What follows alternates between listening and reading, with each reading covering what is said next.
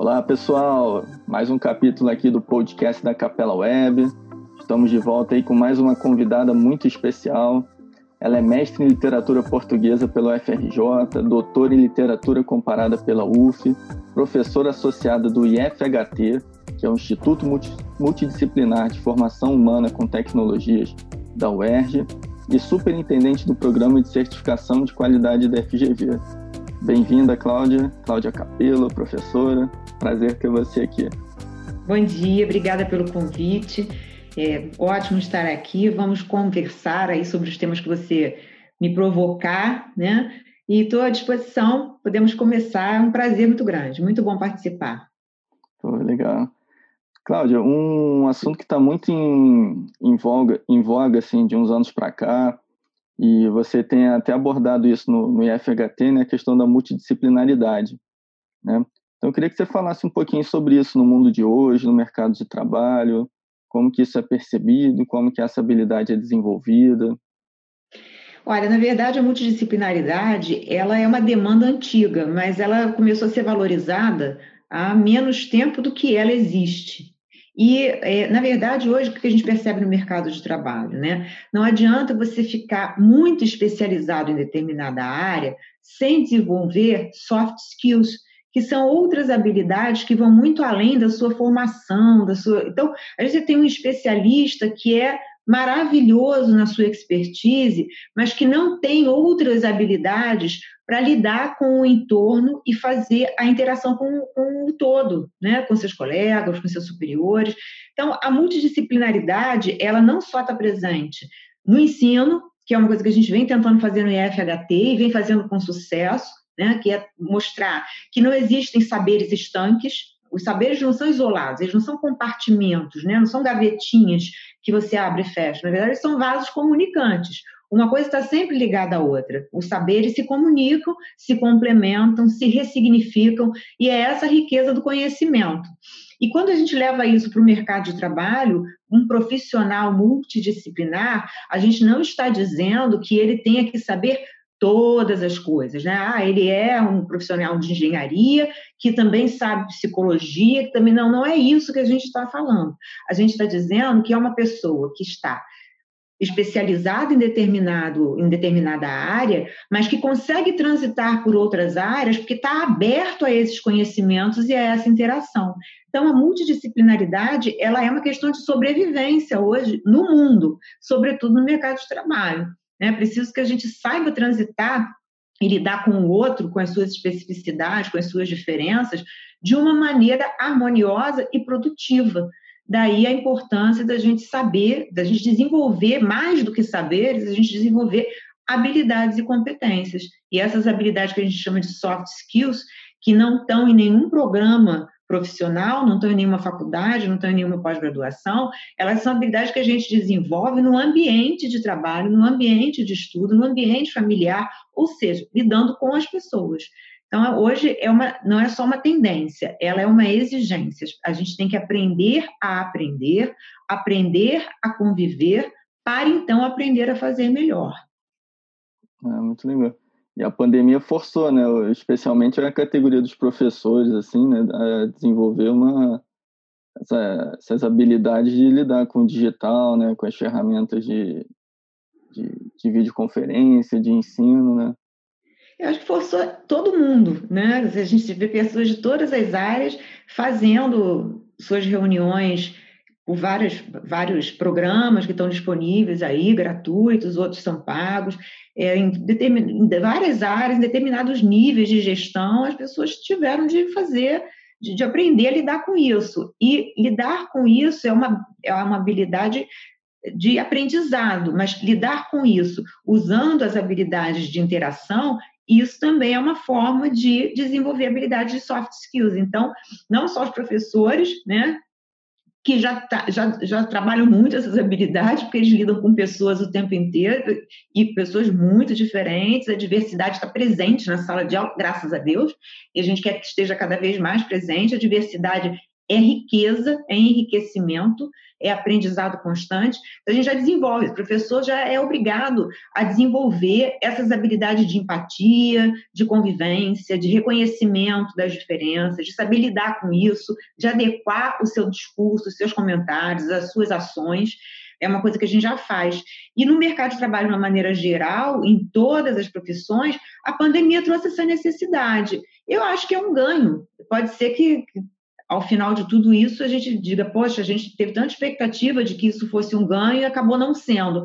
Mas eu, eu espero que seja, porque é uma exigência que não, não veio com a pandemia, ela só se acirrou com a pandemia, mas ela já existe há algum tempo.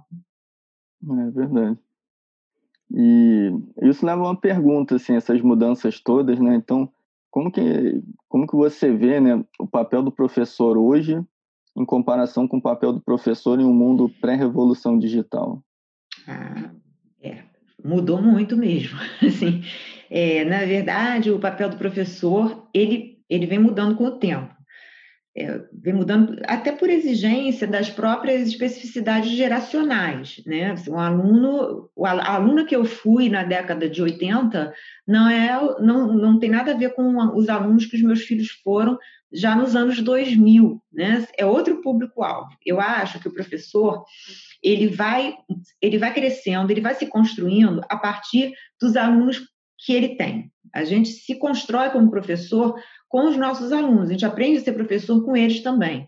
E essa mudança de perfil, que é inevitável, porque o mundo caminha para frente, vai reconstruindo o professor. Então, antes da, da gente ter todos esses recursos digitais educacionais, claro que a gente tinha uma, uma sala de aula, vou generalizar um pouco, mas uma sala de aula bem como é eu posso já, já formatada, né? Quer dizer, todo eu estudei numa sala de aula com quadro negro, giz, carteiras enfileiradas. Os meus filhos também e as crianças que estudam hoje também estudam nessa sala de aula, né? A diferença é que talvez não seja quadro negro, talvez seja quadro branco, né? Tenha um computador para projetar alguma coisa, que na época que eu era aluna não tinham, esses recursos não existiam. Então, claro, a gente está falando de recursos, mas o professor, a vida toda, ele foi tentando se adaptar ao que ele tinha para se tornar um professor é, aderente àquele público-alvo. Eu acho que o que muda mesmo o professor é o público-alvo que ele está atendendo. Quando a gente chega no momento em que existe a tecnologia digital como recurso em todas as instâncias, inclusive na instância educacional, a gente tem um professor que, além de tudo que ele já fazia, precisa também se familiarizar com a forma como ele pode usar e aproveitar essa tecnologia dentro da sua sala de aula, né, ou a favor da sua sala de aula, mesmo que não seja na sala, mas a favor dela, né, aproveitando esse conhecimento dos seus alunos e também é, as condições, né, como eu disse, o público-alvo é tudo, nem sempre os alunos podem lidar com isso, depende de quem é, onde esse professor está. Então, a gente tem um país enorme, então é, não adianta a gente falar de um professor de um determinado público, a gente sabe que tem lugares onde o quadro negro também ainda está lá e não está tão legal, né? Tem um pedaço faltando, enfim.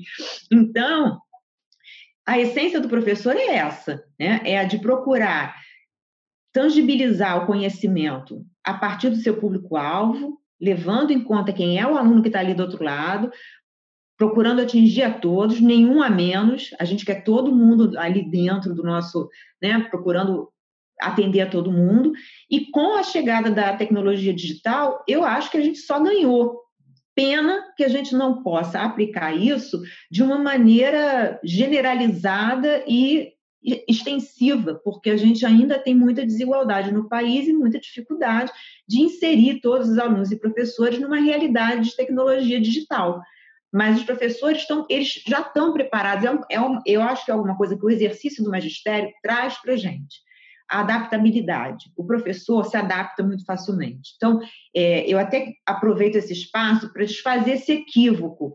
É um equívoco que também vem carregado de um pouco de preconceito por desconhecimento, né? de achar que o professor faz sempre a mesma coisa. Não, o professor ele é ávido por novidades, ele está sempre procurando novidades. Quando aparece alguma coisa que ele possa usar, ele quer saber, ele quer aprender, ele quer aplicar. Ele pode ser limitado por condições alheias à sua vontade. Mas se disser para ele faz, ele vai fazer. Então, eu acho que a natureza do professor, ela não mudou, mas a adaptabilidade dele fez com que ele, hoje, diante desses recursos todos, se tornasse um sujeito muito mais hábil, com muito mais recursos à sua disposição e muito mais disposto a lidar com isso. Então, professor é professor. Por isso que eu acho que professor não acaba. Né? Não existe o risco de não existir é. professor. Ele é imprescindível, porque ele faz essa mediação. Aprender com alguém fazendo a mediação faz toda a diferença, independentemente de ter ou não tecnologia. Não é. sei se eu respondi. Né? Respondeu, excelente. e uma questão que me vem à mente também, eu lá no, no, no canal de, de entrevista que eu tenho lá no YouTube, o Papo Acidental, eu entrevistei um professor de educação física que eu tive no colégio, que a gente se tornou grandes amigos e tal, um dos, é um dos meus ídolos, assim, né? um dos professores que eu mais amo, assim. E ele falava, assim, no final, resumiu um pouco assim, que educação, se for para escolher uma palavra, sintetizar da melhor maneira possível, ele disse para mim que educação é amor. Eu não sei Verdade. se que, que você já concordou, né? Verdade. É só você parar para pensar no que, que é ser professor. É, a gente hoje nas faculdades que formam professores, né, a gente tem cada vez menos gente fazendo licenciatura, cada vez menos gente interessada em ser professor. É, o que, é a vida de um professor? É, é uma pessoa que tem que dar muitas aulas, é, se, se no, no, primeiro, você, se você quiser ganhar dinheiro, você não vai dar aula. Ninguém ganha dinheiro dando aula, tá? É, é, não tem jeito tá? É, ele tem que dar muitas aulas para conseguir ter uma vida confortável, não é nem para ganhar dinheiro, não. Pagar suas contas, né? Ter um lugar para morar, pagar seu aluguel, normalmente é aluguel, tá? então, assim, a gente tem que dar muitas aulas. A aula é, uma, é desgastante, é uma atividade desgastante, né? É diferente de você estar no seu escritório trabalhando muito, produzindo muito, mas às vezes você quer estar um pouquinho com você, você sai, toma um café. Uma aula não permite isso a você, né? Você entra numa sala de aula com 30, 40, tem às vezes 60 alunos ali, você tem que segurar aquilo durante 50, 100 minutos, sendo que você tem várias seguidinhas uma da outra. Estou falando da realidade da maioria dos professores, tá? Professores uhum. mesmo de ensino fundamental, médio, graduação. Então você tem esse monte de essa carga horária pesada de interação full time, sem dar aquela paradinha para dar, ah, vou dar uma respirada, deixa eu dar uma olhada aqui no Facebook, dois minutos só para eu pensar. Não, é ato contínuo. Né? Além disso, faz parte da, da vida do professor preparar material, corrigir material, né? procurar novidades. A gente não quer dar sempre a mesma aula. Não, já não existe mais aquele professor com aquele caderno amarelado da aula que ele dá há 15 anos. A gente não quer isso. Então, a gente está sempre renovando o material, vendo o que é novo para aquele aluno, percebe o contexto daquela turma, procura alguma coisa. Então, a gente trabalha também muito em casa, é natureza da profissão, não é uma reclamação, é apenas uma constatação. Então, a vida do professor é de muito trabalho. A gente é aquele tipo de profissional que quando vem um feriado a gente fala, graças a Deus, vou colocar o trabalho em dia.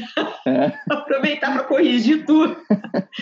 Então, assim, é, é, é, um trabalho de muita interação, sem muita condição de dar uma paradinha, é bastante intenso e, e com muito trabalho em casa.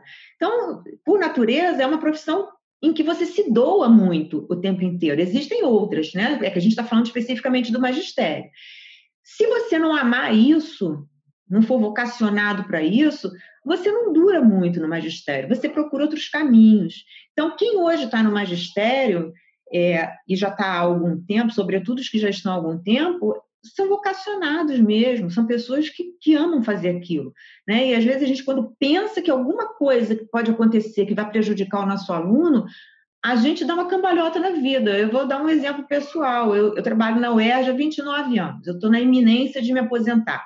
Eu tenho que tirar licenças prêmio, que eu nem sabia que eu precisava tirar. Eu descobri que eu tenho cinco licenças para tirar. É muita licença para tirar. E me disseram que eu tinha que tirar todas, senão eu não podia me aposentar. Ok, então vamos tirar. Botei uma licença para começar em agosto, antes da pandemia. Dia 4 de agosto eu entrei oficialmente em licença prêmio, são 90 dias. Só que eu descobri que se eu tirasse a licença, a turma que vai continuar, a turma do primeiro semestre, que vai continuar em setembro, Não poderia mais acontecer, porque eu não sou, eu não tenho autorização para dar aula durante a minha licença, mesmo sendo um, semestre retroativo. Eu já suspendi a licença, porque eu não consigo imaginar largar uma turma no meio e deixar os alunos na mão por conta de uma pandemia. Depois eu vejo a licença. Então, assim, quando a gente. Aluno para a gente, é, na dúvida pro réu, a gente quer resolver o problema do aluno.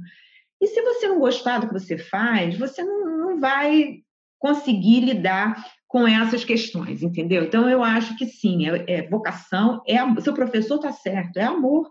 Né? Depois de 29 anos, ah, tira aí sua licença. Não, gente, olha só, tem 80 alunos esperando essa turma acontecer. A uhum. licença fica para depois, entendeu? E isso não sou eu, não. Isso é o professor. Tá? É, é, isso é o professor, em geral. Os que eu conheço, pelo menos, fariam a mesma coisa, com é, certeza. Por isso, por isso que é, é, é uma profissão muito linda, assim. Eu, poxa, eu, você vê, esse professor tem um carinho enorme, tem vários outros, assim, eu encontro. É tipo, poxa, papo de 20 anos atrás, mas é, marca a vida, fica para sempre, né?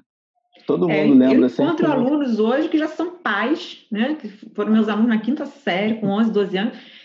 E são meus amigos hoje, a gente se fala, eles sempre se lembram de mim, eu consigo me lembrar de alguns, infelizmente de alguns eu não lembro, porque é muito, muito tempo de magistério, foi muito aluno na vida, né?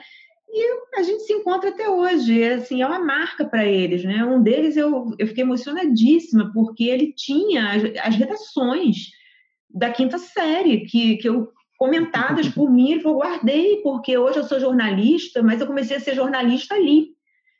Aquilo para mim foi. Eu levei um tapa quando eu vi aquilo, né? A gente saiu para almoçar, se reencontrou, e eu falei, meu Deus, como assim ter redações?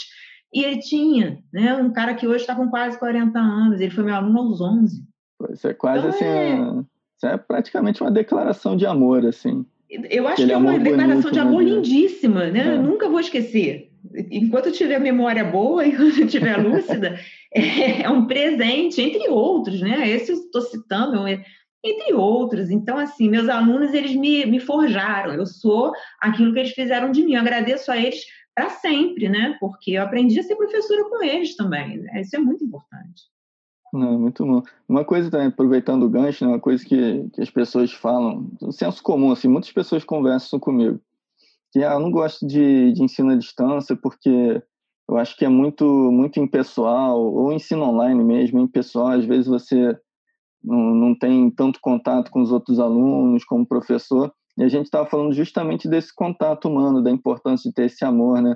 Como que, que um produto digital né gera gera alguma algum impacto nessa relação professor aluno eu acho que a tecnologia digital ela, ela salvou a nossa vida de certa maneira. Vamos pensar aqui antes de falar do curso online. Vamos pensar no que está acontecendo hoje, né? A gente está vivendo um momento de distanciamento so social e em alguns, algumas instâncias isolamento social, não é verdade? É, distanciamento e isolamento são coisas diferentes. É, meu marido está morando em outra cidade, em outro país, a trabalho. Eu estava indo visitá-lo a cada três semanas. Quando a pandemia começou, eu já não pude mais ir, porque a gente não pode sair, não tem voo e ele não pode vir. Então, eu estou desde março sem ver o meu marido pessoalmente. Contudo, a gente se fala todos os dias por vídeo. Ah, mas é a mesma coisa? Não, mas, mas é tão. É, dá um alívio, né? A gente se vê, vê que a carinha dele tá boa, ele me vê também. Aí Pensa é, quando os maridos iam para a guerra. Vamos pensar na Segunda Guerra, né? Década de 40, nem vou falar da primeira, da segunda. E iam e as pessoas não sabiam nada, né? Ou recebiam o cara de volta, ou recebiam uma carta para dizer que ele tinha morrido. Então, olha que, olha que, que, coisa boa hoje, né? Estou dando o exemplo do meu marido, mas quantas pessoas aí têm filhos fazendo intercâmbio fora? Antigamente, para você fazer um intercâmbio, nossa, para você fazer um interurbano, mandava um cartão postal, levava meses para receber uma resposta. Hoje a pessoa se fala, como a gente está se falando aqui. Então, como é que isso não é uma interação? Como é que isso não é um contato? Claro que é.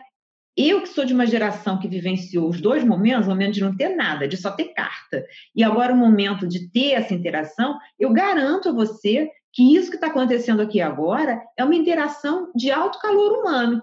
Sobretudo se a gente comparar com o que a gente não tinha antes, não vou nem dizer com o que a gente não. tinha.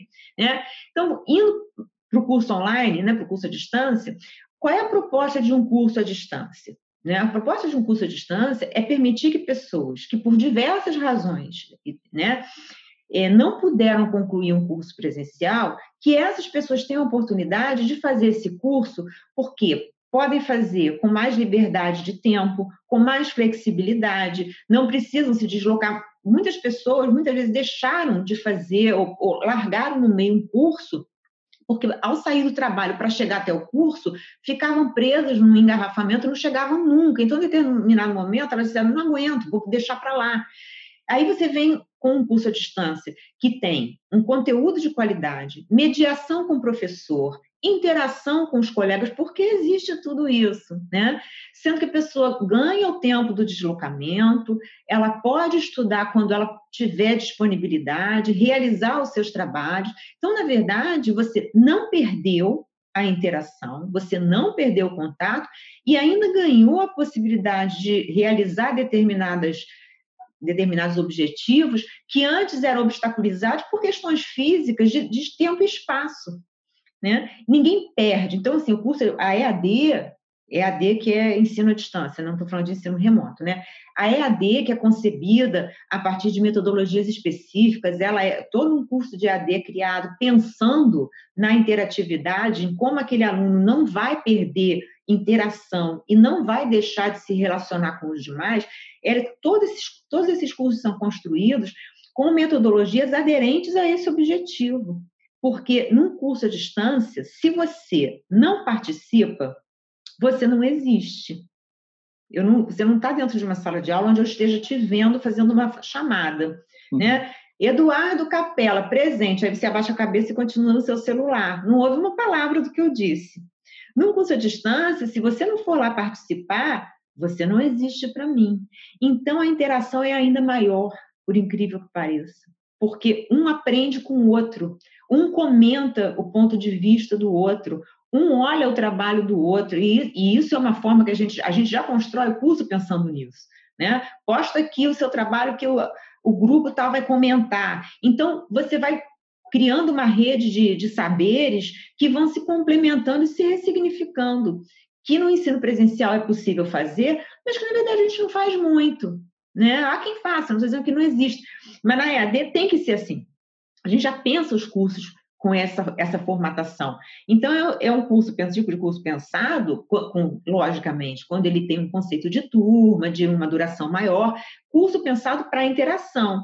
Existem os cursos autoinstrucionais, em que você não tem que interagir com ninguém e é uma opção sua fazer. Eu preciso aprender rapidamente esse tópico aqui. Então, eu vou pegar um microlearning, né, que são os drops de saber, e vou fazer um curso menor, de uma duração menor, para atender um objetivo imediato que eu preciso resolver. Tá? Mas se você pretende, resolve fazer uma graduação à distância, um MBA à distância, um curso maior à distância, pensado com, os objetivos de um curso à distância, você vai interagir muito, vai ficar até cansado, vai reclamar, inclusive. Não, muito bom. Não, muito legal. Vai ver um monte de ideia na cabeça aqui, lembrando algumas coisas. E Claudinho, uma pergunta assim para a gente fechar. É, o que que torna, na sua opinião, assim, um curso online um curso de qualidade? Um curso de qualidade, seja ele presencial ou online, ele tem que ter algo, a meu ver, vou dar minha opinião. Isso não é um estado da arte, isso é fruto da minha experiência e do meu das minhas expectativas como professora e como aluna que a gente que a gente é a vida inteira, né? Porque eu continuo fazendo um monte de curso de uma opção de coisa. É, o que, que eu acho que, que é um curso que, que traz qualidade? Primeiro, é um curso que tenha um conteúdo pensado com objetivos claros para que haja ganho para o aluno. Então, quando eu vou montar um conteúdo, eu preciso pensar o que, que eu preciso que o aluno aprenda com isso. O que, que eu espero desenvolver? só conhecimento, desenvolver habilidades, né? fazer com que ele utilize aplicabilidade. qual é exatamente a função daquele curso. Então, a primeira coisa, a meu ver, que faz com que um curso tenha qualidade é um conteúdo pensado com objetivos claros. Tá? Não é escrever por escrever. Vou escrever sobre isso. Não. Como é que eu vou escrever sobre isso? Eu tenho objetivos claros. Então, primeira coisa. A segunda coisa é o curso ter muito, é, é muito claro também para quem ele está sendo feito. Né?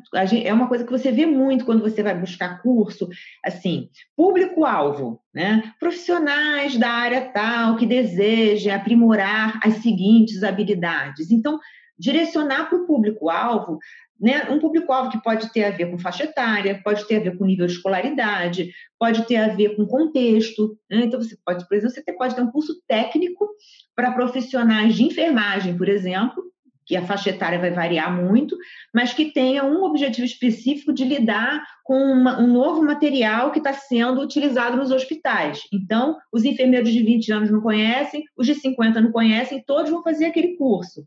Então, é um curso mais de aplicabilidade, mas que atinge uma faixa etária grande, porém, todos têm é, a experiência na enfermagem. Estou dando um exemplo para ficar bem claro. Então, assim, o público-alvo tem que, tem que estar tá claro para que aquele material esteja muito aderente ao público-alvo. Então, primeiro, conteúdo com objetivos claros. Segundo, público-alvo. E terceiro, estratégias e metodologias colocadas naquele curso para facilitar a aprendizagem e provocar a interação. Eu acho que seja qual for o curso, você provocar a interação hoje, nos dias de hoje, pela, voltando àquela primeira pergunta que você me fez, da multidisciplinaridade, desenvolvimento de habilidade, você procurar a interação para ver até que ponto aquele teu entendimento não pode ser enriquecido pelo entendimento do outro, essa interação é fundamental em qualquer instância. Então, para mim, esse tripé, ele é fundamental para fazer com que o curso tenha qualidade qualidade para aquele que procura, porque qualidade é um conceito também muito escorregadio e muito subjetivo. Mas eu acho isso. Alguém que procura um curso precisa encontrar um curso que esteja de acordo com aquilo que ele precisa. Né? Eu quero uhum. fazer um curso de francês para tradução. Não adianta fazer uma aula de conversação. Entende? Entendo. Então, é, é, é, a adequação do conteúdo ao público-alvo com metodologias e estratégias que facilitem o aprendizado. Isso, para mim, é um curso de qualidade, presencial, online, seja como ele for. É. E no curso online, você ainda tem as estratégias e as metodologias voltadas para a plataforma que vai ser utilizada, porque a gente tem diversas plataformas com muitos recursos. Né? Então, quando a gente planeja um curso à distância, a gente fala, pô, vou usar o quê? Ah, então, peraí, aqui eu consigo é, dividir a turma em grupo, consigo compartilhar material, tem uma ferramenta Wiki para cada um é, colaborar no trabalho do outro, pô, vou aproveitar tudo isso e usar isso aqui como estratégia metodológica para o meu curso ficar mais interessante. Então, e isso é uma coisa que o curso à distância também traz com mais facilidade, né? Você tem muito material, muita estratégia bacana para usar online, que às vezes presencialmente não fica tão fácil. Então, ainda tem essa, você ainda tem o ganho da tecnologia para incrementar as suas estratégias educacionais. Só É só coisa boa. Né? E até isso daí é muito similar ao que você falou antes, professor, antes do, da revolução digital, ele tentava ser criativo com as ferramentas que tinha em mão, né? Ou seja, tudo Sim. que você falou foi a mesma coisa com outras palavras. Né? Exato, é. Para você ver que a gente vai mudando o contexto e a gente vai se adaptando às necessidades, mas assim, a, a essência, a essência é a mesma, é buscar melhorar sempre, aprimorar sempre aquele nosso é, fazer né, que, é, que é levar o conhecimento, fazer com que o conhecimento se construa, porque o conhecimento se constrói, não se passa para o outro, né? Não adianta uhum. eu querer que você saiba o mesmo que eu. Eu vou dizer para você o que, que eu sei, vou interagir com você e você vai reconstruir o seu conhecimento. Porque você é o Eduardo, eu sou a Cláudia. Eduardo não tem que reproduzir a Cláudia. Eduardo tem que ser o Eduardo, mesmo que ele aprenda com a Cláudia, mas reconstruindo e ressignificando. Esse é o grande objetivo da educação. E o melhor deles. Pô, muito bom, Claudinho, muito bom. Então, acho, acho que é isso, pessoal. Aqui, passamos aqui já de uma, que uns 40 minutinhos, 30 minutos conversando com a Cláudia. Excelente professora, a gente trabalhou junto na FGV há um tempo. Verdade. Não trabalhamos diretamente junto, né, mas conversávamos bastante, muito legal. É porque eu converso até com a parede, né, Dudu? É, tem umas questões aí. a interação é comigo mesmo. É, muito bom. Mas é, você vê, a característica de quem tem o. Quem tem, como é que se diz? A, a vocação para ser professora mesmo.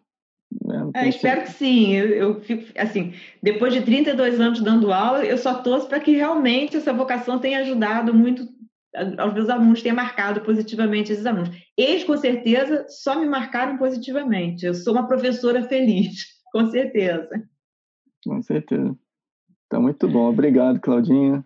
Pessoal, eu que te agradeço. Aqui, ah, nem perguntei, me desculpa a indelicadeza. Você quer falar alguma coisa, assim, alguma consideração? Eu quero agradecer e, se você quiser, eu estou à disposição se houver perguntas, dúvidas. É só repassar o meu contato de e-mail, é claudia.capelo, com dois L's, arroba yahoo.com.br, que eu fico à disposição para responder perguntas ligadas ao tema, com muita satisfação, muita disponibilidade e vamos, vamos em frente. Né? A gente poder dividir o que a gente sabe e aprender com, com quem pergunta é sempre uma coisa muito boa para gente. Obrigada uhum. pelo convite, foi ótimo, adorei, muito bom. Que bom. E aí eu vou colocar também seu perfil do LinkedIn, o site lá do IFHT, né, para quem se interessa pela, pelo assunto e, e vamos em frente. Tá ótimo, obrigada. Beijão, valeu. Tchau, tchau. Tchau, tchau.